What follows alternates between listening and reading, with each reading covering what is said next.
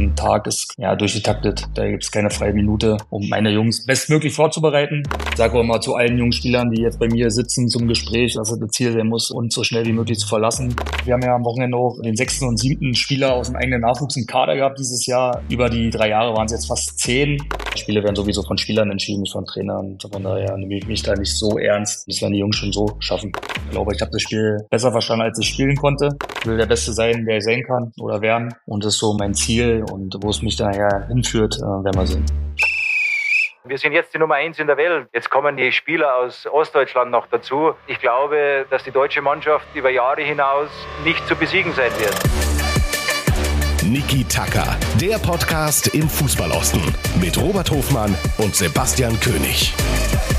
Ja, und hier ist wieder Niki Tacker für euch. Es ist Folge 40. Ich grüße aus der Bayer Arena in Leverkusen, freue mich auf die neue Folge und freue mich, dass unser Groundhopper des Herzens, der Thomas Tuchel des Ostfußballs, dass er wieder bei uns ist. Und die spannende Frage, die euch da draußen sicherlich auch am meisten interessiert, Robi, wo bist du denn gerade? Liebe Sportsfreunde und Sportsfreundinnen, ich bin nach wie vor in Thailand unterwegs, längst nicht mehr in Bangkok. Wir sind viel rumgekommen und inzwischen auf der wunderschönen Insel Koh Yao Noi angekommen und ich bin in trauter Urlaubsstimmung und äh, freue mich, dass wir hier virtuell zusammenkommen, Basti. Das klingt gut. Du siehst auch sehr erholt aus. Das kann ich den ZuhörerInnen da draußen äh, definitiv bestätigen. Obi, was hast du denn jetzt trotzdem vom Fußballwochenende, Ostfußball, was hast du denn eigentlich mitbekommen? Also bist du jetzt hier ein adäquater Partner für diese Folge? Ja, ich bin ja immer ein adäquater Partner. das Gute ist, wenn du einen ganzen Tag hast und die Arbeit nicht stört, dann hast du auch viel Zeit, dich mit dem Fußballosten auch aus Thailand äh, auseinanderzusetzen. Und das habe ich getan. Ich habe tatsächlich nur ein Spiel komplett live gesehen. Man muss auch sagen, leider aus Fußballost-Sicht, weil ich habe Bayer Leverkusen äh, gegen Union live gesehen und den Rest dann im Nachgang verfolgt. Aber ich glaube, ich bin ganz gut äh, up to date. Ich würde sagen, besser up to date als in manchen äh, Folgen zuvor, wo diese lästige Arbeit dann irgendwie den Tagesablauf gestört hat. Das sind doch hervorragende Voraussetzungen und ihr habt sicherlich dem Folgentitel schon entnommen. Wir haben wieder einen Gast und dieser Gast ist Trainer in der Regionalliga Nordost und bevor wir dann zu Micha Braun und dem FSV 63 Luckenwalde schauen, werden wir jetzt den Regionalligaspieltag nochmal durchgehen. Ich habe letzte Woche schon berichtet, der Trainerwechsel kam sehr, sehr überraschend bei der VSG Alklinike. Und er war dann auch so überraschend wie erfolglos. Denn Alklinike verlor am Freitagabend bereits in Eilenburg mit 1 zu 0. Sehr überraschend und dann doch kein gutes Debüt für, wie der MDR ihn getauft hat, Stefan Matuschka. Ja, die Stefan Matuschka-Nummer ähm, haben wir mit einem äh, Schmunzeln entgegengenommen, aber in der Tat äh, wahnsinnig erfolgreich war es nicht. Eilenburg ist das natürlich jetzt auch mal zu gönnen, dass sie dreifach zu Hause gepunktet haben und sie sind damit natürlich auch weiterhin sowas von mit im Geschäft. Es war auch fast überlebenswichtig. Wir haben oftmals über die Gruppe da hinten gesprochen, die sich da so ein bisschen eingerichtet hat. Da zählt Eilenburg natürlich, man muss sagen, wenig überraschend dazu, aber es ist schon dann ein Punkt, den wir machen müssen und wo wir sagen müssen, dass die VSG Altklinike mit diesem Kader dann dort unterliegt, war vielleicht so nicht zu erwarten. Und dann musst du dir auch wieder sagen, Trainerwechsel-Effekt erstmal verpufft. Hast du schon etwas gehört oder schon irgendwie Rauschen gehört, wer jetzt dann dauerhafter Nachfolger von Carsten Heine werden wird? Nee, habe ich jetzt in der Tat noch nicht gehört und ich glaube, das wird jetzt auch noch ein paar Tage dauern, denn sie nehmen sich die Länderspielpause. Altklinike ist ja, wie wir wissen, schon auch im Landespokal gescheitert an Lichtenberg 47 und äh, dementsprechend habe ich aber auch noch nichts gehört und hier in Leverkusen wird ehrlicherweise überraschend wenig über die VSG-Klinike gesprochen. Deswegen muss ich wahrscheinlich noch mal näher reinhören. Aber näher reingehört haben auf jeden Fall am Freitagabend auch, wenn wir da an dem Tag bleiben, die Fans des SV Babelsberg. Denn da hat's mal richtig gescheppert vor Anpfiff. Wir haben ja schon oftmals dazu gesprochen, dass der SV Babelsberg 03 fast hier ein bisschen zu kurz gekommen ist in dem Podcast. Zumindest so lange, bis äh, Daniel Frahn hier zu Gast war. Und das Schöne an Daniel Frahn ist, er hat jetzt auch nach seinem Eigentor in der Vorwoche in Cottbus diesmal wieder in die richtige Richtung getroffen. Wir haben also ein 2 zu 0 Heimsieg gegen Chemie gesehen am Freitag im Kalibknecht-Stadion. Was aber, glaube ich, wirklich noch rausgestochen ist, ist eine sensationelle Choreo, ein richtig, richtig geiles Feuerwerk in Potsdam. Also das hat echt richtig Lust auf mehr gemacht. Ja, und es war erfolgreich dann auch. Also es natürlich dann 4000 Zuschauer sind nicht selbstverständlich. Es war eine Art Jubiläum im Kali und mittlerweile sind sie dann auch ein echtes Spitzenteam. So kristallisiert sich raus. 2-0 Sieg.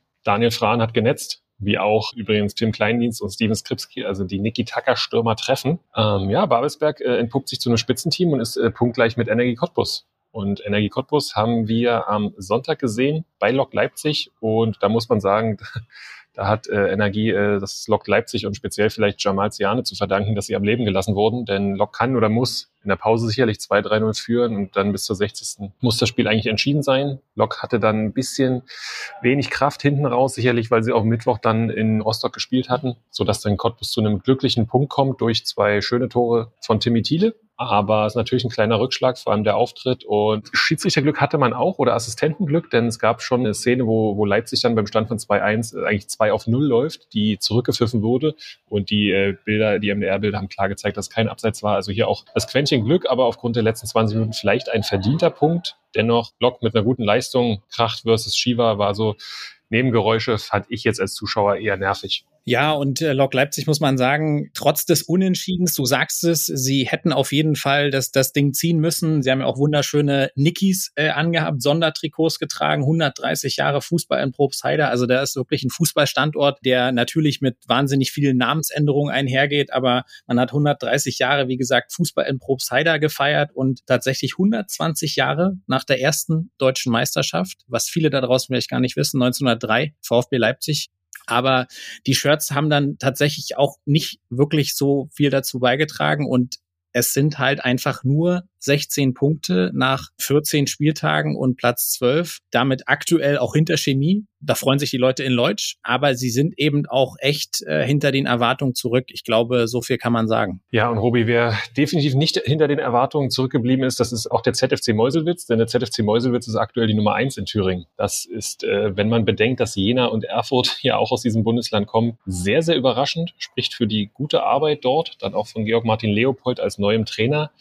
Und liegt sicherlich auch daran, dass das Spiel von Jena ausgefallen ist gegen den FSV Zwickau, wo es einige Absagen gab. Aber es lag vor allem dann an Rot-Weiß Erfurt, die mal richtig entsorgt wurden. Ja, und richtig vermöbelt worden ist Rot-Weiß Erfurt tatsächlich beim FSV 63 Luckenwalde. Und das ist eine unfassbar gute Gelegenheit, mit einem Mann zu sprechen, über den wir hier schon ganz, ganz oft gesprochen haben. Wir haben die gute Arbeit in Luckenwalde schon mehrfach und auch vollkommen zu Recht gelobt. Und du hattest die Gelegenheit, mit ihm zu sprechen. Und stell uns doch den Erfolgstrainer Trainer des FSV 63 Luckenwalde mal vor. Also du hattest 90 Minuten Zeit, dir vernünftige Fragen zu überlegen, ehrlich. Und er stellst mir zwei so scheiß Fragen. Er ist einer der heißesten Traineraktien in der Regionalliga Nordost und auch bekennender Niki Tacker-Hörer. Unsere Fußballlegende aus dem Dame-Fleming-Kreis lernte bei seinem FSV 63 das Kicken, spielte über 150 Mal in der Oberliga. Die echte Holding Six mit der sauberen Technik war bekannt für herausragende Diagonalbälle und Standardsituationen warum er 2006 deutschlandweit berühmt wurde, wie er zum Trainerjob gekommen ist und wann die nächste Nachtschicht ansteht. Das wird er uns heute verraten. Herzlich willkommen, Michael Braune. Hallo Basti, schön hier zu sein gerade als in der ersten Stunde. Äh, sehr gut. Wir freuen uns. Äh, Robert ist äh, glücklicherweise weit weg im, im Urlaub, sodass ich das Vergnügen habe, mit dir alleine zu sein. Aber ich habe gerade Nachtschicht schon angesprochen. Du bist ja Arbeitnehmer, du bist ja nicht nur Fußballtrainer, wofür du quasi in unserem Hörerkreis auch bekannt bist. Aus welcher Schicht bist du gerade? Äh, aus der Frühschicht, aber habe heute meinen freien Tag. Also bin seit dieser Saison äh, nur noch vier Tage auf Arbeit, damit wir einmal die Woche auch zweimal am Tag trainieren können. Von daher haben wir heute einen guten Zeitpunkt gefunden. Ja, und ich glaube, einen viel besseren Zeitpunkt hätten wir auch ergebnistechnisch nicht finden können, denn am Wochenende gab es ein 4 zu 0 Erfolg gegen Rot-Weiß Erfurt. Wie ist das jetzt so drei Tage danach, wo wir aufnehmen? Ist man noch euphorisch äh, oder ist es im Trainerkopf schon wieder äh, das nächste Spiel im Blick? Ja, als Trainer, also ich habe ja das Spiel jetzt auch schon nochmal gesehen. Es ist immer dann ein bisschen schneller und man sieht eher immer die schlechten Sachen als die guten. So bin ich denn schon gestrickt. Äh, ertappe ich mich äh, selber bei öfter mal und das Ergebnis war natürlich sehr gut, ist keine Frage. Aber die Leistung war gerade in den Anfangsminuten, erste halbe Stunde halt nicht so gut. Da haben wir natürlich schon noch Themen, über die wir sprechen müssen, weil da kann natürlich dann auch schon mal eine Weiche anders gestellt sein, so dass du halt vielleicht gar nicht mehr in den Genuss kommst eines Sieges. Von daher haben wir da heute an unserem ersten Trainingstag gleich mal ein bisschen Redebedarf. Ja, und wenn du uns äh, verfolgst, dann weißt du auch, dass wir zum einen Fans von dir, aber auch vom FSV sind. Jetzt hat man so das Gefühl, du gewinnst als FSV Luckenwalde mal 4-0 zu Hause gegen Erfurt und es gibt jetzt weniger Stimmen, die sagen, boah, das ist eine Riesensensation. Ist das Fluch oder Segen für dich? Ja, teils, teils. Ähm, ich glaube schon, dass wir uns eine bestimmte, einen bestimmten Ruf erarbeitet haben über die zweieinhalb Jahre, wo ich jetzt Trainer bin. Ähm, haben, glaube ich, schon die letzten zwei Jahre guten Fußball angeboten, ohne die große Geschwindigkeit vielleicht. Dieses Jahr haben wir uns ja erheblich verjüngt, teilweise gewollt, teilweise ungewollt und haben jetzt halt schon noch ein, zwei andere Waffen, die wir die Jahre davor nicht hatten. Plus unsere fußballerische Komponente ist ähnlich gut wie die anderen Jahre. Ich finde immer noch, da haben wir noch äh, Potenzial nach oben. Gerade was so Spielaufbau betrifft, bin ich noch nicht so zufrieden. Ich glaube, da könnte man schon noch mehr spielerisch lösen. Aber ich möchte jetzt äh, gar nicht zu negativ sein. Ich glaube, in der aktuellen Situation, da kann man schon zufrieden sein. Ja, und ich glaube, gerade so die spielerische Komponente, wenn du jetzt die anderen Trainer fragst oder man sich auch die Pressekonferenzen anhört, dann wird Luckenwalde schon oft auch, äh, ja, zumindest damit beschrieben und ist immer irgendwie ein Lob dabei, weil es ja auch ein Entwicklungsansatz ist. Würdest du euch eigentlich als Ausbildungsmannschaft auch beschreiben? Ab diesem Jahr ganz klar ja. Ich glaube, es ist auch die Nische oder nicht glaube, ich weiß, dass die Nische, wo wir rein wollen, weil es natürlich jetzt im Fußball Osten ähm, nicht viele U23-Mannschaften gibt und äh, wir verstehen uns schon so, dass wir uns in der näheren Zukunft halt auch nur so eine Spieler leisten können, sage ich mal so. Und äh, macht halt auch für mich als Trainer riesig Spaß, mit einer relativ jungen Mannschaft zu spielen, weil natürlich der Input äh, schnell umgesetzt wird. Du siehst halt regelmäßig Entwicklungsschritte. Das ist natürlich bei einem 35-Jährigen schwieriger, da jetzt Sachen irgendwie zu ändern, die der Spieler 35 Jahre anders gemacht hat. Von daher ist es gerade ein sehr angenehmes Arbeiten. Die Mannschaft gibt mir selber auch sehr viel Energie. Von daher, ja, das ist der Bereich, wo wir rein wollen. Wir wollen halt Spielern die Möglichkeit geben, ja, auf dem zweiten Bildungsweg vielleicht nochmal einen Schritt nach vorne zu machen. Und was ist so äh, für dich als Trainer der größte Unterschied jetzt in der Arbeit? Weil du gesagt hast, es gibt dir Energie. Äh, wie, wie muss man sich das vorstellen jetzt mit älteren Spielern? Da brauchst du mehr Überzeugungsarbeit und die Jungschen machen einfach. Kann man so einfach sagen? Ja, teils, teils. Also ich habe jetzt auch junge Spieler dabei, die haben sehr stellen sehr viele auch gute Fragen, gar keine Frage. Also verstehen schon ein bisschen was vom Fußball. Ist einfach so, dass es bei älteren Spielern oft dann um ja, Leistungserhalt geht oder den wieder auf 100 äh, Prozent zu bekommen. Und beim jungen Spieler ja, der ist natürlich die Festplatte noch relativ leer, hat noch nicht so viel Erfahrungsschatz und die lassen sich natürlich dann schon einfacher überzeugen, wobei ich glaube auch in den zwei Jahren mit den älteren Spielern gezeigt habe, dass ich auch schon Überzeugungskraft habe und die so hinbekommen, dass es für unseren Fußball passt. Aber ja, beides sein Reiz, beide Aufgaben. Seit zwei Jahre war man mit die älteste Mannschaft, dieses Jahr mit die jüngste. Von daher, ja, beides interessant. Hast du gedacht, dass es so schnell klappt? Ähm, ja, gewusst nicht, ist ja ganz klar. Ähm, haben natürlich viele Fragezeichen, wenn du Jungs aus der U19 Bundesliga holst oder mit einem Tim Koch jemand, der null Minuten bei Halle gespielt hat nur trainiert hat, weißt du natürlich nie, wie die Jungs hier bei uns ankommen, wie schnell die sich akklimatisieren. Viele haben dann auch erheblich Probleme gehabt, denn auch wirklich äh, unseren fußballerischen Ansatz dann auch umzusetzen, gerade was so Spielaufbau, Übergang mit ein bisschen im Druck dann Fußball zu spielen. Also ähm, von daher Wissen tut man es ja nie. Ich habe es mir natürlich gewünscht und Stand jetzt haben wir es ordentlich gemacht. Das wird dir jeder bestätigen, der euch mal 90 Minuten gesehen hat. Wir hatten auch im Sommer mal, mal Kontakt. Da ging es dann beispielsweise auch um Jordan Winter, was ja quasi Topspieler dann auch von RB Leipzig ist, hat jetzt schon zehn Tore gemacht. Auch überrascht dich das, dass Luckenwalde auch mittlerweile interessant oder attraktiv ist für so eine Spieler? Hm, mich persönlich jetzt nicht, weil ich natürlich die, äh, die Details kenne. Ich kenne die Anlage, ich, kenn, ich weiß, was wir machen als Trainerteam. Ich weiß, dass wir Fußball spielen, der jungen NLZ-Spielern äh, entgegenkommt. Ja, war natürlich äh, die letzten zwei Jahre immer so ein Totschlagargument. Ja, nur Feierabendfußball. Wir sind ja immer noch eine Feierabendmannschaft, weil wir immer noch zehn Arbeitnehmer haben oder alle bei uns müssen äh, ja noch einen kleinen Job machen, um irgendwie wieder rund zu kommen. Also bei uns kann keiner vom Fußball leben. Von daher haben wir dieses Jahr gesagt, okay, wir müssen auf jeden Fall einmal in der Woche mindestens äh, zweimal Training anbieten. Das machen wir jetzt. Ähm, von daher waren dann viele Argumente dann auch auf unserer Seite, weil sich natürlich durch Freddy Schmal, Stefan Rankic, dass viele auch gesehen haben, von uns kann man den nächsten Schritt machen.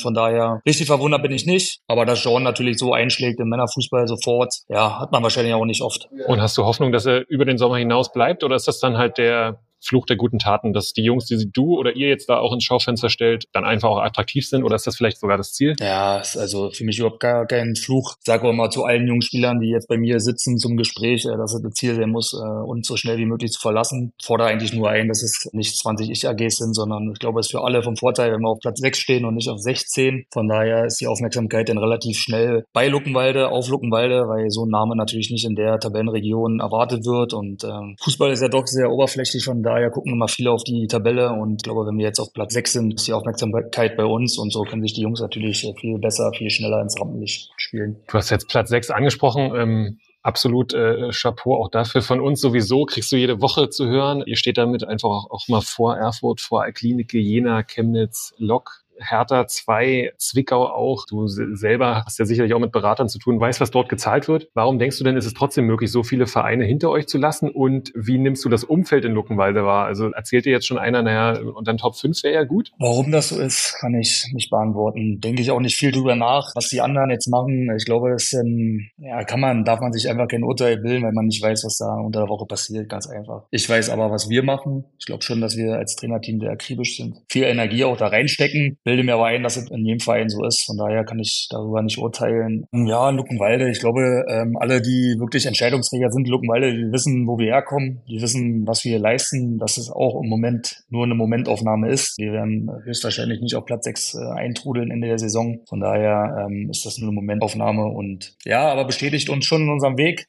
mit den Jungs zu arbeiten, ist für meine Spieler auch nicht immer einfach, weil ich schon sehr fordernd bin, glaube ich. Ich glaube, das würde schon jeder Spieler so, so über mich sagen. Ähm, von daher wollen wir mal gucken, dass wir da weiter uns weiterentwickeln. Und äh, wie gesagt, da wir so jung sind, ähm, ist mein Ziel eigentlich ganz klar, dass wir in der Rückrunde von der Leistung eigentlich noch stabiler, noch besser sind als äh, in der Hinrunde. Jetzt hast du, und das ehrt dich, dein Trainerteam ja schon angesprochen. Will nochmal rausstellen, dass natürlich aber sowohl du gehst arbeiten als auch alle Co-Trainer. Wie sieht denn dein Trainerteam aus und wie ist so ein bisschen die Aufgabenteilung bei euch? Ja, also wie gesagt, ich gehe ja seit diesem Jahr in Anführungsstrichen nur noch 30 Stunden arbeiten. Ja, habe einen Co-Trainer, der ja Luckenwalder durch und durch ist. Ich sage immer der nächste Luckenwalder Bürgermeister, der Vollzeit arbeiten geht. Der ist auch nicht jeden Trainingstag da, also der fehlt dann meistens einen Trainingstag, weil er es einfach beruflich nicht schafft. Ähm, und wir haben diesen, seit diesem Jahr einen Athletiktrainer, der sehr, sehr fleißig ist ähm, und einen Torwarttrainer, den ich äh, sehr schätze, der sehr kompetent ist. Von daher, ja, wie sind die Aufgabenverteilung? Klar, äh, Torwarttrainer kümmern sich um die Torhüter. Ähm, den binden wir aber trotzdem so oft wie möglich denn ein, wenn wir in der Spielform sind. Athletiktrainer kümmert sich meistens um die angeschlagenen, verletzten Spieler, macht natürlich auch nochmal eine Erwärmung. Und mit Rainer ist es einfach so, dass wir uns die Schwerpunkte setzen, oder ich setze die Anfang der Woche und dann ähm, teile ich ihm da ein paar Schwerpunkte rein, die er ausarbeiten soll. Das macht er dann sehr, sehr, sehr akribisch und dann stimmen wir uns vom Training ab und dann, ja, stehen wir gemeinsam auf dem Platz. Ich kenne das selber noch aus, sage ich mal, Cottbusser Zeiten, da war es auch meistens zu zweit oder zu dritt und dann bist du in die großen NLZs gefahren, da waren dann acht, neun Leute im, im Trainerteam, so wird es dir jetzt vermutlich ja auch mal an den Wochenenden gehen. Ich habe selber jetzt auch mal erlebt, wie mit acht Leuten als Cheftrainer zu sein. Da brauchst du eigentlich gefühlt nochmal eine extra Kapazität. Genießt du das auch gerade, dass du dich selber quasi so entwickeln kannst als Trainer und ausprobieren kannst? Oder wünschst du dir manchmal einen Staff mit hauptamtlichem Co-Trainer und Athletiktrainer und so weiter? Es ist auch Fluch und Segen zugleich. Anfang meiner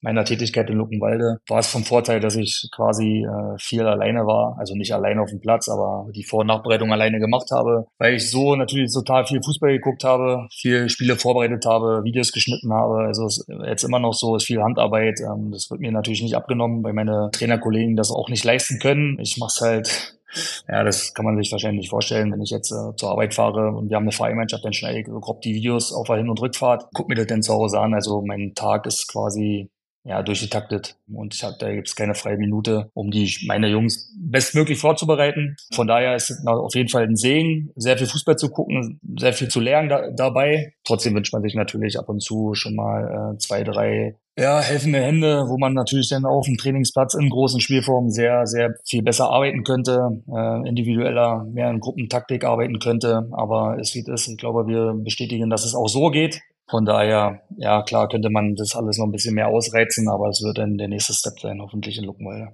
Ja, klingt alles nachvollziehbar und sehr spannend. Michael, jetzt hatten wir viele schöne und gute Sachen, haben auch über das 4-0 gegen Erfurt gesprochen, wie beeindruckend es war, aber es ist ja nicht alles, was an diesem Sonntag passiert ist. Und das Ganze wollen aber nicht wir thematisieren, sondern ein ehemaliger Weggefährte.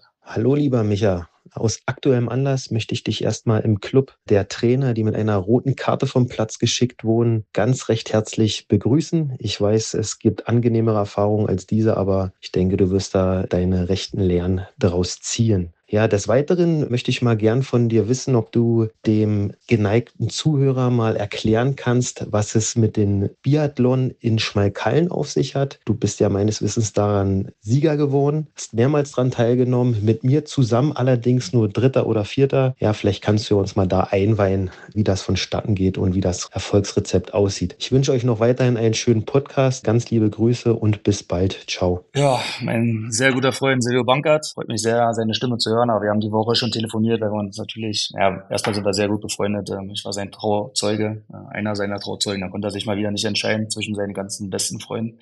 Aber er ist halt so ein guter Eisverkäufer, der Junge. Ja, äh, rote Karte ähm, ärgert mich sehr im Nachhinein, weil ich auf meine Fragen geschrieben hatte, nie eine Karte als Trainer zu bekommen. Habe dieses Jahr schon eine gelbe bekommen und jetzt irgendwie halt rot. Ich glaube, eine gelbe Karte in zweieinhalb Jahren, ich glaube, das ist ähm, vertretbar. Die rote Karte, ich habe es natürlich schon hundertmal gesehen aus verschiedenen Kameraperspektiven und die beste war nicht öffentlich, die war unsere Analysekamera, die war hinter der Trainerbank. Ja, wollte den Ski auch nochmal sprechen, hat sich nicht mehr ergeben, weil er halt selber in der Auswertung war und dann musste ich irgendwann noch los. Weiß gar nicht, ob er mir jetzt für den Schubser oder den Stoß ja, an den Spieler gegeben hat oder an Scheibenwischer, ich weiß nicht. Fakt ist eins, ähm, bin da ein bisschen gebrandmarkt, weil Ende meiner Laufbahn, meiner bescheidenen, ähm, habe ich selber mal einen Spieler verletzt, ähm, der sich in so einer Situation aber nicht mal annähernd äh, mit so einem Einsteigen ein Schienenbarnbein gebrochen hat. Und von daher sind es alle meine Jungs und äh, habe da einfach nur ja, wenn der Simon Gollnack da Belastung auf dem Fuß hat, dann kann es auch ganz einfach ein Schienbeinbruch sein und von daher war ich da einfach nur entsetzt und ähm, glaube, nachdem ich ihn ein bisschen weggestoßen habe, der die richtige Anstoß, der kommt nicht mehr von mir, wenn man das auf dem, in der richtigen Kameraperspektive sieht. Ähm, aber ist egal, ähm, ich habe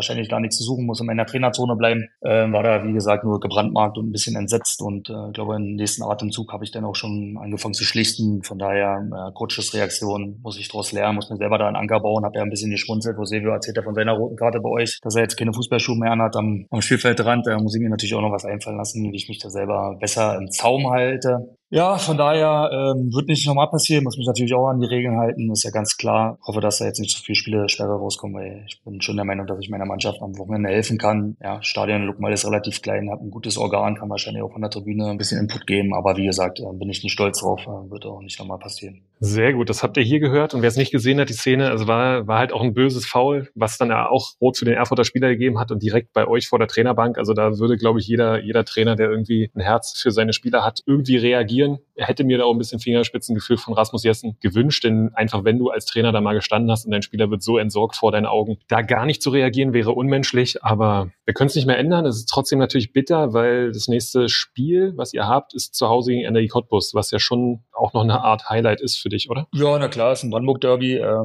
Energie ist ähm, ja eigentlich unglaublich, dass äh, Luckenwalding Energie spielt und dass wir auch, ich sag jetzt mal, seit ja, seit ein, zwei Jahren dann vielleicht teilweise, also über 90 Minuten mal auf Augenhöhe agieren können. Über das ganze Jahr schaffen wir es nicht, weil wir andere Bedingungen haben. Aber wir sind schon in der Lage, Energie zu schlagen. Wir haben es ja letztes Jahr auch bewiesen. Und von daher tut es jetzt schon weh. Äh, welches Spiel jetzt, das ist jetzt nicht besonders schlimm. Ähm, aber wie gesagt, ich hätte gerne einfach die rote Karte vermieden und ähm, ist halt so, wie es ist. Aber ich glaube, da brauchst du nicht viel sagen von draußen. Da sind sowieso alle heiß, da musst du sowieso eher alle runterkochen. Und äh, ich glaube, den Hauptjob muss ein Trainer auch in der Woche machen. Den kann ich machen. Und meine Jungs werden gut vorbereitet sein. Von daher, Spiele werden sowieso von Spielern entschieden, nicht von Trainern. Von daher nehme ich mich da nicht so ernst. Ähm, das werden die Jungs schon so schaffen. Schöne Worte, freue ich mich sehr drauf und äh, genauso doll freue ich mich aber auf die Antwort jetzt zum Biathlon in Schmarkhalden.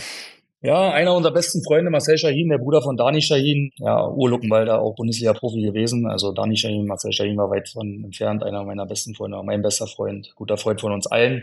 Hat in Schmalkalden in Thüringen studiert und äh, die Stadt äh, lebt eigentlich von ihren Studenten und äh, das einmal im Jahr eine Woche Halligalli mit ähm, in Anführungsstrichen Sportveranstaltungen und äh, eine, eine Disziplin war der Biathlon. Das ist na, ganz einfach vier Leute in der Regel sind das Männer, eine Kiste Bier und eine Strecke um den See ungefähr drei, vier Kilometer. Ziel ist natürlich mit einem leeren Kasten so schnell wie möglich wieder am Ziel zu sein. Ähm, das haben wir, glaube ich, zwei Jahre geschafft, weil wir vier Verbandsligaspieler aus Luckenwalde waren, äh, weil wir alle normal laufen konnten und sehr gut trinken. Und ein Jahr ist äh, unser bester Läufer und Trinker Markus Müller ausgefallen. Ähm, der Junge hat ja die Heimkasten alleine getrunken und dann haben wir nach Ersatz gesucht. Ich weiß gar nicht, warum Silvio Zeit hatte. Wahrscheinlich war da schon Ligapause bei ihm. Haben wir gedacht, okay, der Junge ist fit, der kann auf jeden Fall die Kiste Kiste tragen und schnell laufen. Aber er konnte gefühlt nur ein halbes Bier trinken. Von daher mussten wir dann zu dritt 19 trinken und dann haben wir am Ziel gestanden. Er schon fünf Minuten vor uns. Wir hatten leere Bier in der Hand und er hatte den folgenden Kasten schon an der Ziellinie. Als erster auf jeden Fall. Aber war eigentlich jetzt hier mit einer erfüllten Kiste da über Ziellinie zu rennen. Von daher, ja, musste am Ziel dann noch alles geben. Äh, das hat dann auch nicht mehr gereicht. Ich glaube, wir sind nur noch Dritter geworden. Von daher, ja, hat er sich da nicht so gut präsentiert, der Silvio. Trotzdem eine herausragende Anekdote. Ich bin sehr dankbar, dass Sie die mit uns geteilt habt. Michael, wir wollen nochmal, Silvia hat es auch angesprochen, er ist selber begeistert von eurer Arbeit. Ihr telefoniert auch sicher Woche für Woche. Experten würden meinen, vom Spielstil seid ihr auch gar nicht so weit auseinander. Woran das liegt, wollen wir gar nicht genau nachfragen. Wenn ich jetzt aber Berater oder Sportdirektor irgendwo wäre und würde jetzt mal eine Tabelle machen und sagen, ich nehme den Marktwert und ich nehme die Punkte, die geholt wurden. Also eine Tabelle von der Regionalliga Nordost. Wer wäre denn dann auf Platz eins in der Regionalliga Nordost? Also denke ich mal, dass es ja FSV Luckenwalde ist. So ist es. Was denkst du, zweiter und dritter? Das, äh, Gefühl? Na, Vicky wird dabei sein, denke ich. Zweiter, herausragend. Mhm. Und ähm, dritter, schwierig. Na, Eilenburg wird noch nicht reichen, wa? aber Krass. ist das Eilenburg oder? Luckenwalde, Viktoria und Eilenburg. Ja, Ja. sehr gut. Ah, Ja. okay. Hm. Daran sind ja zumindest die Trainer nicht, nicht ganz unbeteiligt. An so einer Statistik sage ich dann immer, ne, was, was machst du aus dem Kader? Klar ge- gehört Spielglück etc. sowas dazu, aber da kommen wir natürlich langsam äh, auf eine Frage, wo dann auch der Trainer Michael Braune interessant wird. Spielt das schon eine Rolle in deinem Kopf? Null, muss ich ehrlich sagen. Bin kein Trainer, der irgendwie in der Zukunft lebt. Ähm, versuche aus den Mitteln, die ich jetzt hier habe, das Beste zu machen. Ich glaube, es ist immer ein guter Ratgeber, einfach aus der Truppe, die man gerade betreut, einfach das Maximum rauszuholen. Der Rest ergibt sich sowieso von selbst. Gute Arbeit wird sich sowieso immer durchsetzen. Bin ich von überzeugt. Hab da null Gedankengänge in die Zukunft. Bringt einfach auch gar nichts, äh, da irgendwie zu träumen. Versuche so gut wie möglich zu werden. Ähm, bin da, wie gesagt, auch total selbstkritisch und habe mich selber manchmal nach dem Training, ich denke, was hast du heute hier, hier gemacht? Äh, meine Spieler merken das wahrscheinlich gar nicht, wenn ich jetzt unzufrieden mit meinem eigenen Training war, aber ist auch egal. Von daher, nee, verschwende ich keinen Gedanken dran. Wie gesagt, will der Beste sein, der ich sein kann oder werden. Und das ist so mein Ziel und wo es mich daher hinführt, äh, werden wir sehen. Und dann, wenn wir jetzt mal über, über Details sprechen, das heißt, du hast doch gar kein Ziel, wo du mal Trainer sein möchtest, in welcher Liga oder sowas? Oder ist eine nächste Lizenz, ist das ein Thema für dich? Ja, nächste Lizenz wäre absolut ein Thema. Ja, bin jetzt noch nicht so weit, dass ich mich da bewerbe, aber ich würde schon gerne mal meine ganzen Gedanken, die ich über Fußball habe, mal ein bisschen strukturieren, einfach wo vielleicht mal ein bisschen mehr Freizeit haben, um mal ein bisschen, ja, meine ganzen Ideen zu, zu strukturieren, würde halt einfach gerne mal irgendwann ja, eine Mannschaft trainieren und die gleichen Mittel haben wie meine äh, Konkurrenten. Bedeutet, ich möchte nicht ähm, ja, Christian Flath mit äh, 38 Arbeitsstunden äh, auf dem Trainingsplatz haben, sondern mit null ähm, und dann einfach mal mit gleichen Waffen kämpfen. Das würde mich schon mal interessieren, wie das funktioniert. Generell traue ich mir erstmal viel zu. Aber wie gesagt, ähm, kann mir auch vorstellen, mit Luckenwalde noch alles auszureizen. Ich glaube, wir haben noch sehr, sehr viel Potenzial in allen Bereichen in Luckenwalde. Äh, die Frage wird sein, wie doll wollen das alle? Und bin gewillt, das mit Luckenwalde zu machen. Klar ist auch, dass ich irgendwann auch schon mal die gleichen Mittel zur Verfügung haben will, um zu gucken, wo die Reise hingehen kann. Da sind wir auch sehr, sehr gespannt. Werden es natürlich äh, verfolgen, zwangsläufig und auch aus äh, absolutem Interesse ähm, für den Brandenburger Fußball. Ähm, wenn wir beim Brandenburger Fußball sind, du hast vorhin die bescheidene Karriere angesprochen, wollen trotzdem noch mal kurz raufschauen, weil da gab es ja auch das eine oder andere äh, Highlight. Ich habe es vorhin schon angedeutet, du hast äh, 165 Mal in der Oberliga gespielt, über 90 Mal in der Brandenburg-Liga und wir selber haben ja auch mal gegeneinander gespielt und wenn ich so deine Vereine durchgehe, Fürstenwalde, Waltersdorf, Lichtenberg, Ludwigsfelde, Luckenwalde, also dann warst du ja eigentlich gefühlt immer da, wo es gerade richtig Kohle gab. Jetzt meine Frage, was machst du eigentlich mit dem ganzen Geld? Und wo ist das?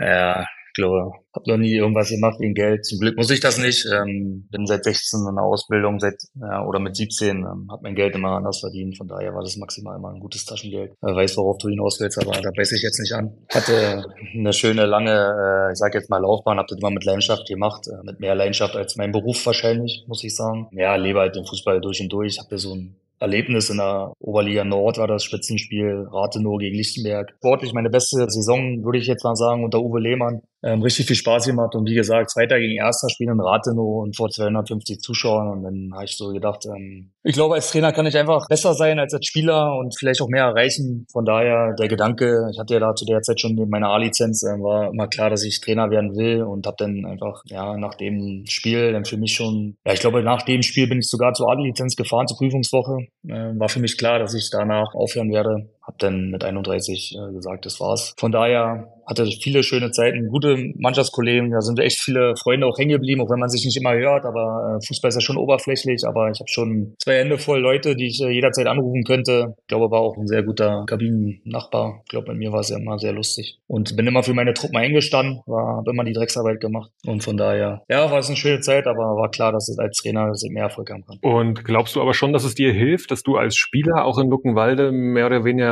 für das Niveau alles erreicht hast oder da auch ein Führungsspieler war und das dein Heimatverein ist? Also dass dir das jetzt auch einfach in der Akzeptanz ähm, hilft? Ja, glaube ich schon. Habe ja dann auch, bevor ich jetzt äh, die erste Mannschaft übernommen habe, ja auch noch drei Jahre im Nachwuchs die A-Junioren trainiert. Kenne halt alle. Bin halt Mittwoch, wenn meine Frau das zulässt, noch bei der Freizeitliga eher zum Bier trinken als zum Fußball spielen. Das hat doch nichts mit Fußball zu tun, davon mal abgesehen. Aber bin dann auch regelmäßig bei den Nachwuchsmannschaften, guck mir die an, weil es für mich echt interessant ist. Wir haben ja am Wochenende auch den sechsten und siebten Spieler aus dem eigenen Nachwuchs im Kader gehabt dieses letztes Jahr. Über die drei Jahre waren es jetzt fast zehn. Ich glaube, wir können auch nur die U23-Mannschaft von sich behaupten und unser Nachwuchs spielt in der Regel in der Brandenburg-Liga. Von daher bin ich da immer schon gewillt, äh, den Jungs auch eine Chance zu geben, auch wenn der Schritt riesengroß ist, ist klar. Ähm, aber Luckenwalde, und das hat man dann auch am Wochenende bei der roten Karte gemerkt, ist, ich bin da nicht schon gar nicht Arbeitnehmer aber, oder irgendein zugereister Trainer, das ist eine Herzensangelegenheit und äh, meine Spieler sind einfach meine Jungs und ähm, da hänge ich halt mit äh, ganzem Herz dran. Das ist manchmal dann auch für meine Jungs anstrengend, weil ich dann weiß, wie gut die sind, was die leisten können und dann haben wir manchmal so Leistungen dabei, da fragt mich, ey, ihr könntet überall spielen äh, und ähm, wie gesagt, deswegen ist mein Anspruch immer sehr, sehr hoch und bin ja mit Leib und Seele halt in Luckenwalde dabei und das ist halt einfach auch mein Heimatverein. Oh, nochmal kurz auf die Spielerkarriere zu sprechen zu kommen. Ich habe es in der Vorstellung gesagt, herausragende Diagonalbälle, Standards und Holding Six. Würdest du unterschreiben oder habe ich noch was vergessen? Ja, Standards nur, was, was weiter weg war als 30 Meter, ich glaube, über der Mauer irgendwie äh, war nicht so doll, musste denn schon ein Strich sein. Ja, also laufen war nicht, ähm, also schnell laufen war, ähm, ging nicht. Ich glaube, ich habe schon für 30 Meter acht Sekunden gebraucht, also war schon ein richtiger Traktor. Bin ja mit 17 erst äh, nach Luckenwalde gekommen, vorher auf dem Dorf halt trainiert äh, oder gespielt. Und von daher waren viele Sachen waren mir fremd, war halt wie gesagt mega langsam, aber ich glaube, ich habe das Spiel besser verstanden, als ich spielen konnte und ähm, war für manche Trainer dann auch nicht einfach. Viele konnten damit halt nicht umgehen, dass ein Spieler da ist, der wirklich auch das Spiel versteht, wahrscheinlich auch vielleicht besser als der, ja, der aktuelle Trainer. Und da musste ich halt schon mal warten, bis ich Trainer hatte, die äh, das auch irgendwo zugelassen haben. Ich sag jetzt mal, Uwe Lehmann hatte schon so ein großes Selbstbewusstsein, dass er dann auch nochmal so einen Spieler neben sich akzeptieren konnte. Äh, viele andere konnten das halt nicht und unter anderem bin ich ja deswegen auch in Luckenwalde damals rausgeflogen. Und würdest du sagen, Uwe Lehmann war der beste Trainer deiner Karriere? Unter anderem, ja. Also war jetzt äh, nicht wissenschaftlich, was er gemacht hat, aber war halt Menschenfänger durch und durch und war halt vom Typ her, also wir telefonieren immer noch regelmäßig, ein ganz toller Mensch, auch für viele Schiris wahrscheinlich ein, ein, rotes Tuch, gar keine Frage, aber er hat die Sache halt einfach auch gelebt, manchmal ein bisschen drüber, weiß er wahrscheinlich auch selber, wenn er jetzt zurückschaut, aber überragender Mensch und Menschenfänger, glaube ich, das ist manchmal dann auch wichtiger als Trainer, als irgendwie äh, fachlich der, ja, irgendwie der große Lehrer zu sein. von daher, ja, war einer schon einer der Besten. Ja, und ich glaube, in der Liga gibt's auch noch ganz andere, vor denen die Schiedsrichter vielleicht mal Angst haben. Aber wir wollen gar nicht auf die Schiedsrichter gucken, sondern über einen Teil noch deiner Spielergeschichte als, als letzter Fakt. Äh, du bist 2006 deutschlandweit mehr oder weniger berühmt geworden und jeder wusste, was du beruflich machst. Du selber hast die Story bestimmt schon ein paar Mal erzählt. Ich glaube jetzt aber für Niki Tucker-HörerInnen wäre sie neu. Du wurdest geflogen, du warst in der ARD zu sehen, du hast gegen die Nationalmannschaft gespielt. Ähm, was hast du da noch für Erinnerungen dran? Ja, das war eine deutschlandweite Kampagne, weiß ich noch. Da konnten sich Vereine deutschlandweit bewerben und Punkte sammeln und in der Hinrunde war ich noch beim Biesfelder FC. Biesfelder FC hatte da auch mitgemacht, hatte, ähm, ja, war dann im, im Silbertopf. Da ging es dann darum, Bundesligisten zu ziehen. Da haben wir dann Hertha gezogen und habe ich schon mal den ersten Topf mitgenommen. Und in der Rückrunde bin ich dann wieder zurück nach Luckenwalde. Luckenwalde war im Goldtopf und wir haben dann Deutschland gezogen. Habe ich natürlich alles mitgenommen. Ja, war dann halt eine überragende Zeit. Sportlich war eine Katastrophe. Wir waren in der Verbandsliga im Abschiedskampf, äh, haben da zur Hinrunde, glaube sieben Punkte gehabt, haben die letzten beiden Hinrundenspiele noch gewonnen, hatten dann so sieben Punkte und dann nach der Auslosung war es auch nicht einfacher. Einen Tag später war dann die Bildzeitung da, wollte von allen Fotos machen, äh, der Mechaniker sollte noch einen Schraubenschlüssel mitbringen, der BWL-Student sollte am besten noch eine Schreibmaschine mitbringen. Dann haben sie da Fotos, Einzelporträts gemacht, hatten wir eine Doppelseite in der Bild, weiß ich noch, wollten sie Spitznamen von allen wissen. Keiner hatte einen, nächsten Tag in der Bildzeitung hatte jeder einen, also keine Ahnung, haben sich irgendwas ausgedacht. Ja, war halt völlig wild. Wir als 20-Jährige dachten dann halt auch ein Wunder, was wir vielleicht auch äh, sind. Haben dann gerade so die Klasse gehalten am Ende, äh, weil allen schon das Spiel im Kopf rumgespuckt hat. Ja, war natürlich verrückt. Ähm, bin dann ein, äh, an dem Tag meiner Prüfung, Abschlussprüfung, mit einem Flugzeug eingeflogen worden, mit so einer kleinen Cessna, denn die letzten 25 Minuten dort gespielt. Und man hat ja zu der Zeit regelmäßig hier Luckenwalder Bundesligisten, Energie Cottbus war da, hatten wir im Sommer da, äh, Hansa Rostock und äh, ich sag mal, Energie Cottbus konnte ich zwar damals äh, noch ein Tor schießen, also in Pipiza, aber gegen Deutschland war nochmal so ein Level, wo du gesagt hast, boah, also da haben wir ja wirklich gefühlt, wir haben ja nur 60 Minuten gespielt, haben sieben Buletten bekommen und hatten gefühlt, ja, vielleicht dreimal am Ball und zwei Pässe am Stück war eigentlich nicht möglich, weil die Qualität eh enorm war. Plus der ganze Rahmen, ich glaube 25.000 im Karl-Benz-Stadion in Mannheim. Weiß nur, dass wir danach gefeiert haben, immer die größten werden. Von daher alles gut. Ich glaube, das Spiel am Wochenende haben wir wahrscheinlich auch verloren. Aber ja, das wie es ist, war eine schöne Geschichte, wird man teilweise noch im Ausland drauf angesprochen. Gut, aber wir sportlich haben dazu, ähm, hatten ja keinen Anteil, waren eher die Vereinsverantwortlichen und wir waren dann die Nutznießer, von daher, ja, schöne Sache, aber. Eine sehr schöne Geschichte. Und ja auch irgendwie dann das erste Mal vielleicht, dass der FSV 63 Luckenwalde so ein bisschen deutschlandweit auf die Karte kam und jetzt durch eure sportlichen Leistungen, über die wir hier ausführlich gesprochen haben, passiert das ja Woche für Woche automatisch, wenn du Regionalligist bist. Mich haben jetzt großen Spaß gemacht. Wir wollen dich aber natürlich auch nicht gehen lassen, ohne dich einmal durch unser Fragenfeuer zu jagen. Ich stelle dir acht Fragen mit Bitte um kurze, knackige Antwort. Ah, darum sind solche Spiele ganz gut auch mal, dass du wieder mit beiden Boden auf der Tatsache bist. Welches ist dein Lieblingsstadion in Deutschland? Zoschke-Stadion. Das Zoschke-Stadion von Lichtenberg 47. Wer wird deutscher Fußballmeister 2024? Bayern München. Bist du Bayern-Fan oder ist das der Glaube? Beides. Bayern-Fan, seit Okay. ich sechs bin und der Glaube sowieso. Wer war der beste Mitspieler in deiner Karriere? Vom Potenzial Kevin Meinhardt. Der war schon hier zu Gast. Viele Grüße. Wer wird Landespokalsieger in Brandenburg 2025? Der FSV Luckenwalde. Da hat er angebissen, sehr gut. Wenn wir gerade in Luckenwalde sind, wer ist der lustigste Spieler in eurer aktuellen Mannschaft? Olli Maric. Deine liebste Stadionhymne in Deutschland? Ja, ich geh nicht ins Stadion. Sterne Südens, ist das eine Stadionhymne? Das wäre eine Stadionhymne, die nehmen wir. Du bist also somit hier als Bayern-Fan geoutet. Micha, drei haben wir noch. Äh, der beste Rasen in der Regionalliga Nordost liegt in welchem Stadion? Im Ostseestadion. Mhm. Dahinter Werner Seelenbinder oder? Yes. Okay. Der beste Trainer in Deutschland. Kann ich nur oberflächlich beantworten, aber ich finde Julian Nagelsmann. Und die letzte Frage. Wer wird Regionalligameister 2024 im Nordosten? Der GFC. Sehr spannend.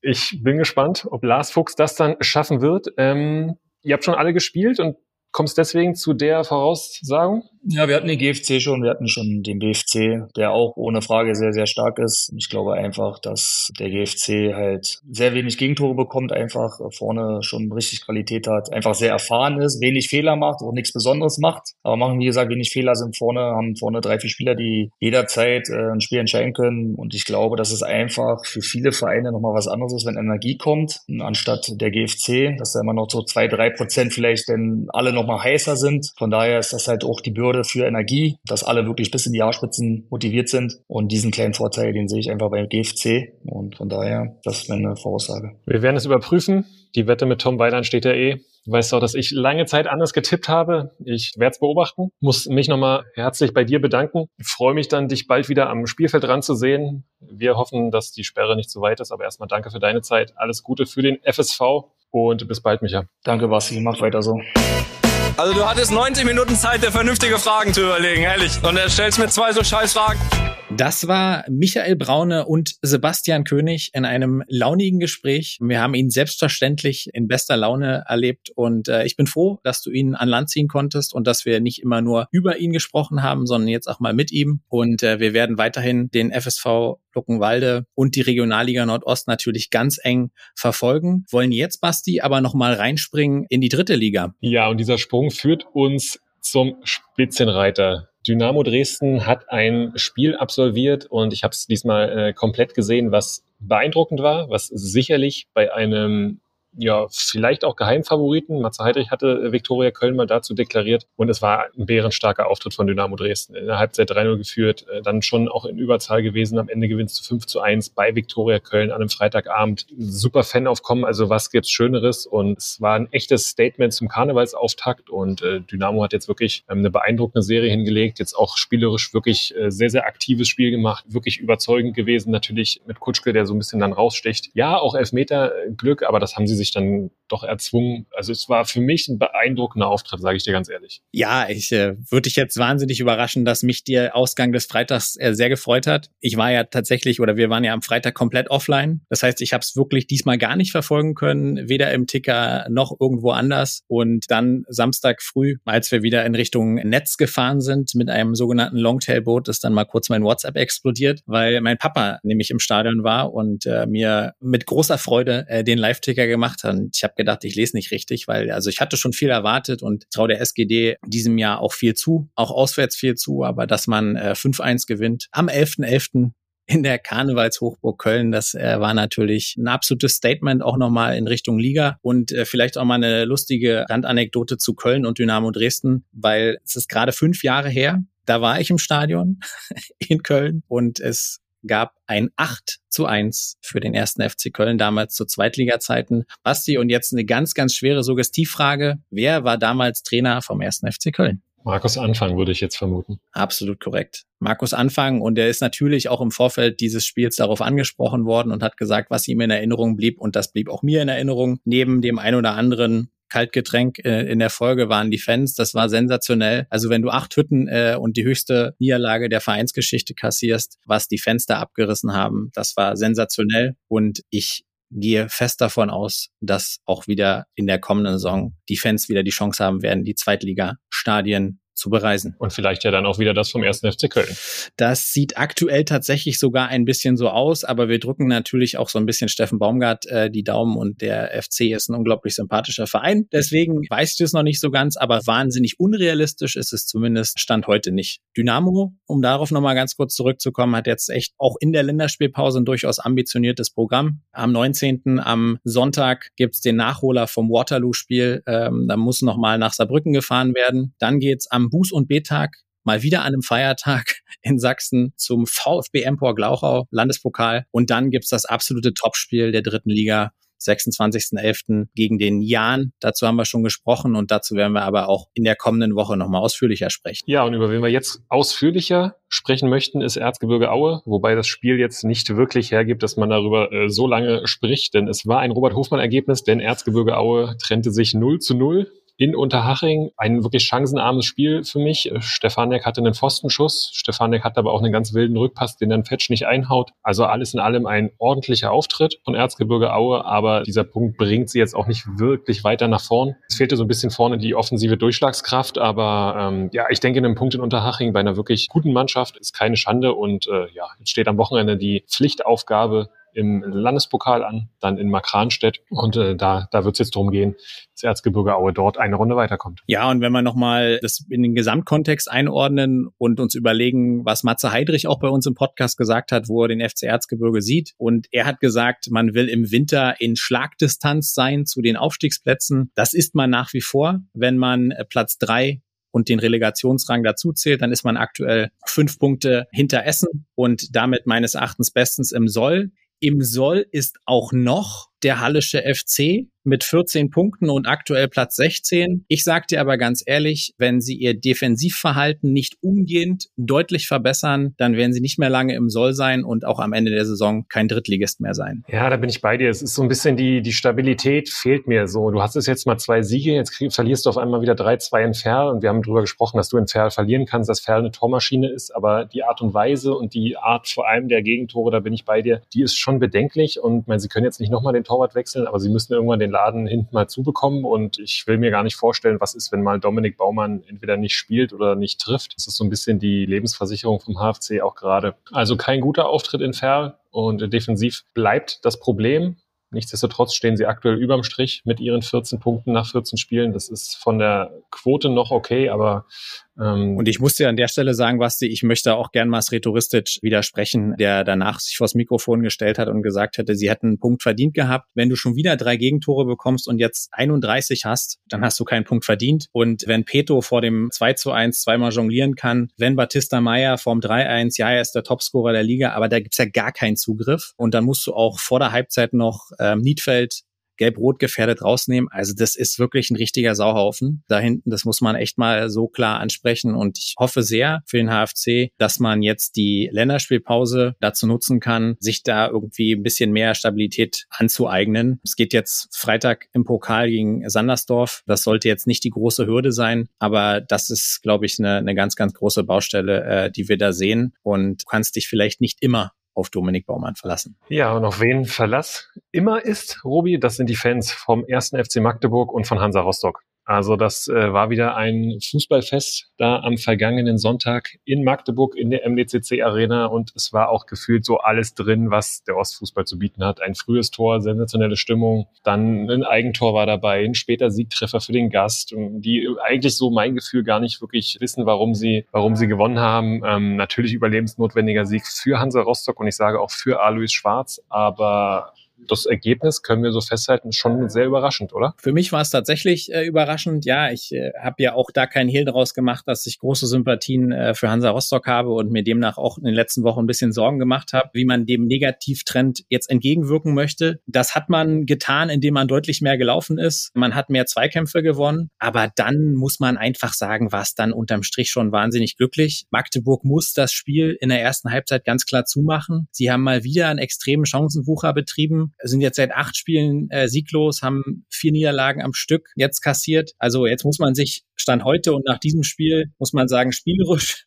habe ich keine große äh, Leistungssteigerung äh, gesehen bei Hansa. Weiß ich auch nicht, ob die zu erwarten ist. Äh, aber sie haben drei Punkte eingefahren und sie hatten mal wieder mit Kolke jemanden im Tor, der den Unterschied gemacht hat. Und auf der anderen Seite stand diesmal leider jemand im Tor äh, mit Reimann, der nicht den allerbesten Tag erwischt hat und sicherlich auch dann seine Aktien in der 1 zu 2 Heimniederlage hat. Ja, das kann man nicht wegreden. Da hast du einen richtigen Punkt getroffen und es war auch wirklich Bedarf da für die gute gute Leistung von Kolke, denn äh, Magdeburg war schon auch irgendwie gefühlt in allen Statistiken überlegen. Ähm, XG-Wert deutlich höher, fast doppelt so hoch. Ähm, sie haben 600 Pässe gespielt, äh, Hansa Rostock nur 250. Also es war, war eigentlich ein dominanter Auftritt, war halt Chancenwucher auf Magdeburger Seite und ein guter Kolke. Aber Hansa hat sich vielleicht auch jetzt einfach mal wieder alter Tobak, aber auf die Tugenden besonnen, denn Hansa ist mehr gelaufen als Magdeburg, hat mehr Zweikämpfe gewonnen und das hat dann vielleicht dazu geführt, dass sie gewonnen haben. Und das musst du machen, wenn du im Abstiegskampf bist. Für mich ist Hansa Rostock im Abstiegskampf. Magdeburg irgendwie noch nicht so wirklich, aber wenn wir jetzt mal die Statistik aus den letzten letzten acht Spielen angucken, dann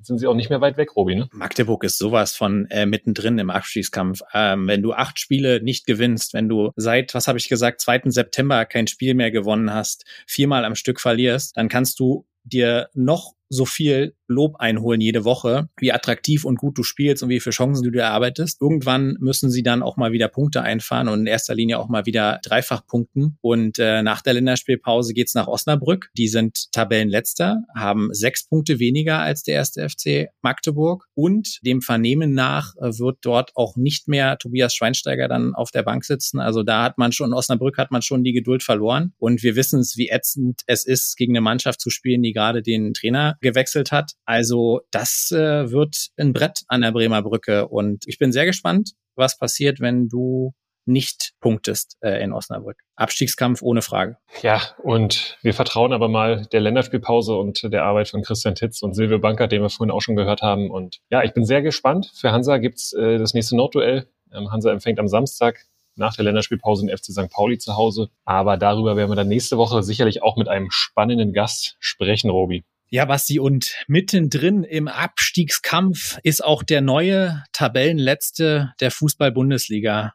Union Berlin hat leider Gottes die rote Laterne übernommen nach einem relativ desaströsen und unglücklichen 0 zu 4 bei Bayer Leverkusen. Und dann gab es im Laufe der Woche den Knall in Köpenick, den wir, ich will nicht sagen erwartet, aber fast befürchtet haben. Am Montag gab es ein vertrauensvolles Gespräch zwischen Dirk Zingler und Urs Fischer. Und am Mittwoch ist dann die Bombe geplatzt und Union Berlin hat kommuniziert, dass Urs Fischer und die Eisernen dann jetzt doch getrennte Wege gehen werden. Basti, was waren deine spontanen Gedanken dazu? Also ja, wir hatten es ja auch schon mal prognostiziert, mehr oder weniger, aber für mich war das Thema jetzt ehrlicherweise durch bis zum Winter und ich habe fest damit gerechnet, dass Urs Fischer Trainer bleibt. Nichtsdestotrotz müssen wir auch das Spiel nochmal in Betracht ziehen und klar, die Stärke von Bayer Leverkusen und aktueller Tabellenführer und sicherlich eine der heißesten Mannschaften auch in ganz Europa gerade. Aber Union Berlin hatte dann wirklich einen XG-Wert insgesamt von 0,07, ist zum ersten Mal, du hast es angesprochen, jetzt äh, Tabellen Tabellenletzter. Ähm, die Fans haben mit einem Schweigen reagiert. Also auch da ging jetzt wahrscheinlich ein weiter so nicht mehr. Und ja, ich war dennoch am Mittwochmorgen dann sehr, sehr überrascht, dass es jetzt dann doch passiert ist, oder? Ja, genau so. Genau so war mein Empfinden auch. Äh, um nochmal kurz auch äh, deinen Punkt aufzugreifen, was das Spiel angeht. Ich hatte es angekündigt, es war das einzige Spiel, was ich am Wochenende leider Gottes komplett verfolgt habe. Und ähm, ja, Bayer Leverkusen ist der denkbar ungünstigste Gegner, den du in so einer Situation bekommen kannst. Aber zur Wahl Wahrheit zählt leider auch, dass die früheren Stärken von Union inzwischen auch einfach Schwächen geworden sind. Ja, also das eine Tor resultiert aus einem ganz, ganz schwachen Standard von Trimmel. Ja, früher hat er der ganze Strafraum gezittert, wenn der am Freistoßpunkt stand und jetzt ist eben ein Konter daraus passiert und ich glaube dann das 4-0 und äh, das 3-0 auch wiederum nach einem Standard. Da sieht Renault ganz, ganz schlecht aus, der ja auch monatelang, jahrelang, muss man inzwischen fast sagen, ein absoluter Erfolgsgarant war und ja, Paul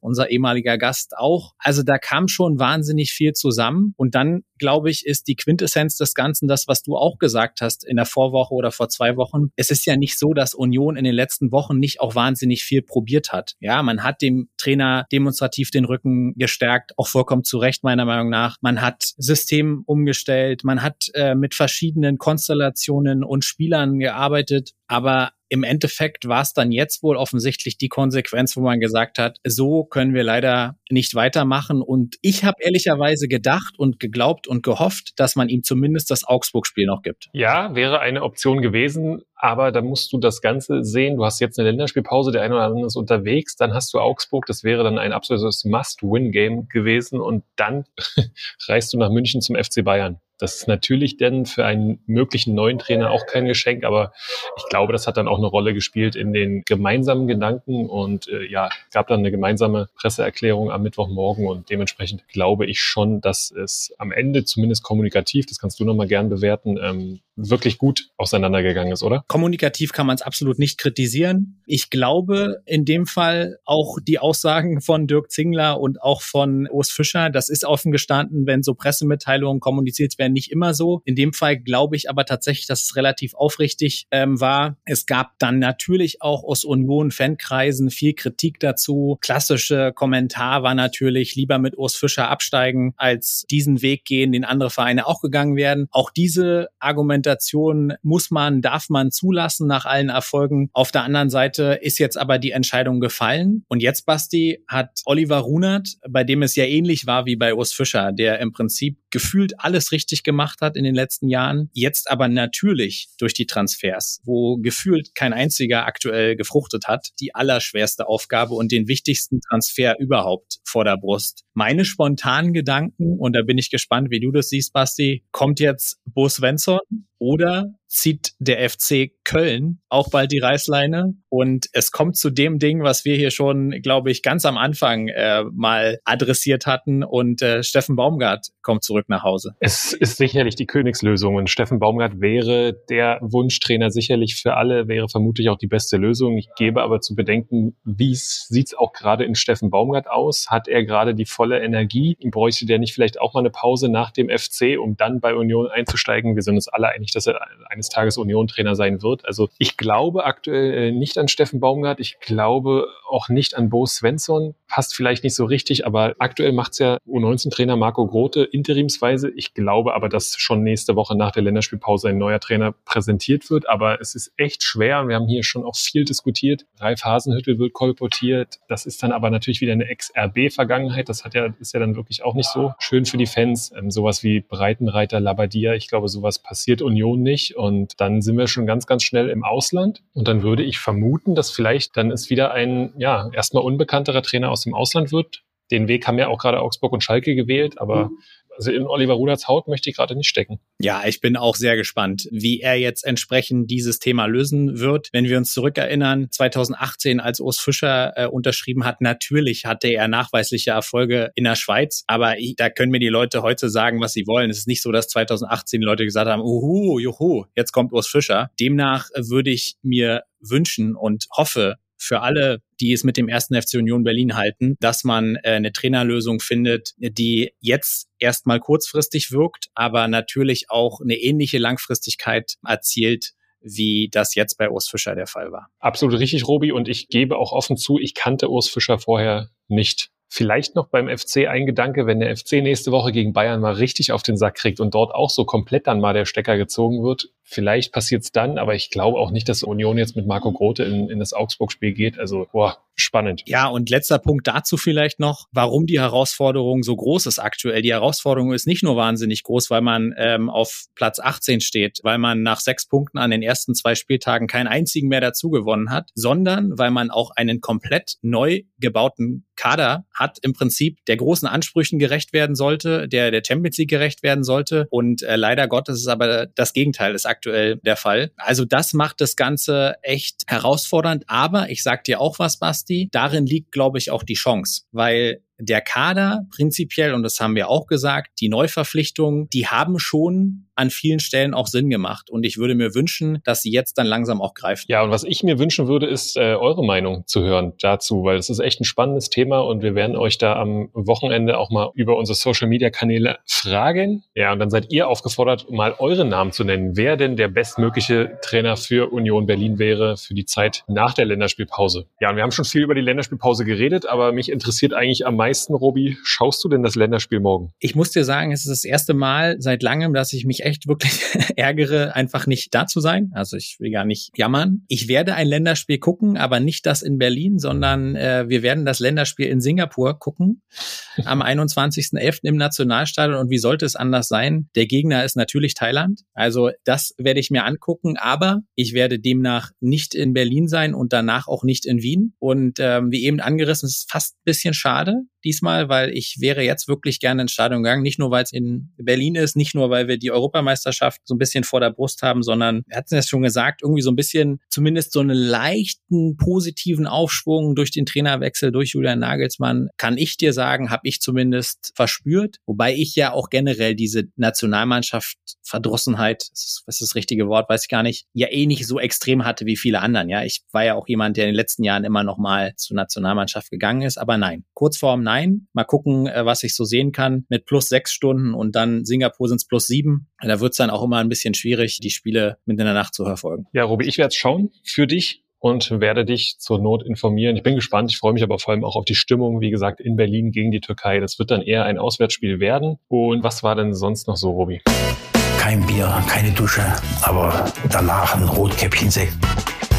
Ja, wieder einiges los äh, am Rande, würde ich sagen. Eine Geschichte, die mir aufgefallen ist, Basti, war 22 Jahre nach Energie Cottbus äh, hat Wolfsburg letztens im Heimspiel gegen Werder Bremen das erste Mal eine Startelf gehabt ohne deutschen Akteur. Also es war dann 2001 mit Energie damals. Basti, komm jetzt, teste ich dein Wissen mal so ein bisschen ab. Send mir doch mal drei bis fünf Spieler, die damals in der Startelf gestanden haben bei Energie Cottbus.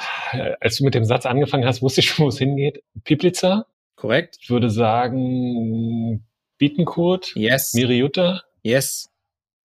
Boah, geil wäre auch, wenn Bruno Akrapovic gespielt hätte. Hat er, hat er. Hat er? Boah, nicht, was gab's noch? Wilmer Scheberg, Kobilanski bestimmt noch? Yes. Regekampf? Alle richtig. Wirklich? Ja, ja, Okay. ja, ja. Wow. Also, meine Güte, also du hast da deinen Wohnsitz würdig vertreten. Gerechtfertigt. Absolut. Das freut mich. Ja, Vata hätten wir noch, Natunji und vorne natürlich Anton Labak. Ja, aber ansonsten, Okay. ja, interessante äh, Anekdote. Das packen wir euch in die Show Notes, genauso wie den Hinweis auf Jenas neuen Sportdirektor. Stefan Böger, seines Zeichens Ex-Profi, mittlerweile 57 Jahre alt, hat den Job übernommen und ist bei seinem Heimatverein Karl Jena jetzt zurück als starker Mann. Soll das Ganze zusammen mit Marketingchef Michael Stolz und Henning Bürger, äh, mit denen er auch mal zusammengespielt hat, ganz interessanter Sidefact, soll er das Ganze führen. Hat die aktuelle Saison auch nicht abmoderiert, aber ja, willst du jetzt kommen und die Saison abmoderieren, das äh, wäre natürlich auch schwierig. Wird an Stefan Bürger liegen, die Zukunft zu planen und die nächste Saison, ich sage, für dieses Jahr sind sie raus, aber ich denke, das ist für Jena eine durchaus interessante Verpflichtung. Ja, auch Ex-Trainer der SG Dynamo. Mich hat ein bisschen der Zeitpunkt ehrlicherweise gewundert, mitten in der Saison. Wir wissen ja auch, was die Haupttätigkeiten eines Sportdirektors sind. Aber gut, ich glaube, es ist überfällig gewesen. Wir hatten eigentlich darauf spekuliert, dass äh, Jena da auch vor der Saison schon tätig wird. Das waren sie nicht. Und dann, Basti, wir haben eben über die Länderspielpause gesprochen. Was auch schon läuft, ist die U17 WM. Man könnte fast sagen, hier ganz um die Ecke von mir aus aktuell in Indonesien. Und äh, die deutsche Nationalmannschaft, die deutsche U17 tritt an als aktueller Europameister und hat auch einen starken Auftakt hingelegt. Du mit deinem Nachwuchsherz, inwiefern verfolgst du das? Ja, ich verfolge schon. Die Spiele werden auch von Sky Sport News äh, übertragen. Ähm, erstes Spiel gegen, gegen Mexiko war schon wirklich gut. Das ist ein ordentlicher Jahrgang, der aber vor allem auch durch Mentalität und Körperlichkeit und Geschlossenheit kommt. Dazu haben sie mit Darwig einen Spieler, der jetzt äh, von Freiburg zu Barcelona gewechselt ist, der ein absoluter Ausnahmespieler ist für mich. Und ja, auch am Mittwoch ähm, überzeugender Sieg gegen Neuseeland. Gut, das kannst du, das musst du erwarten. Also wir werden schon mal weiterkommen und da freue ich mich auf die entscheidenden Spiele und man freut sich halt vor allem für die Jungs, weil es eine super spannende Erfahrung ist, so eine Weltmeisterschaft mal spielen zu dürfen. Ja, und wenn wir gerade beim Thema Nachwuchs sind, hat mich auch eine äh, Nachricht äh, gefreut. Da geht es auch um Nachwuchsnationalmannschaften äh, und zwar hat die SGD jetzt wieder zwei U19-Nationalspieler abgestellt für Deutschland und auch für Österreich. Und da ist ein Name aufgetaucht, den kennt man in Dresden sehr, sehr gut, aber auch in Deutschland und in Österreich. Jakob Zickler, seines Zeichens der Sohn von dem schnellsten Einwechselspieler des FC Bayern Münchens Anfang der 2000er.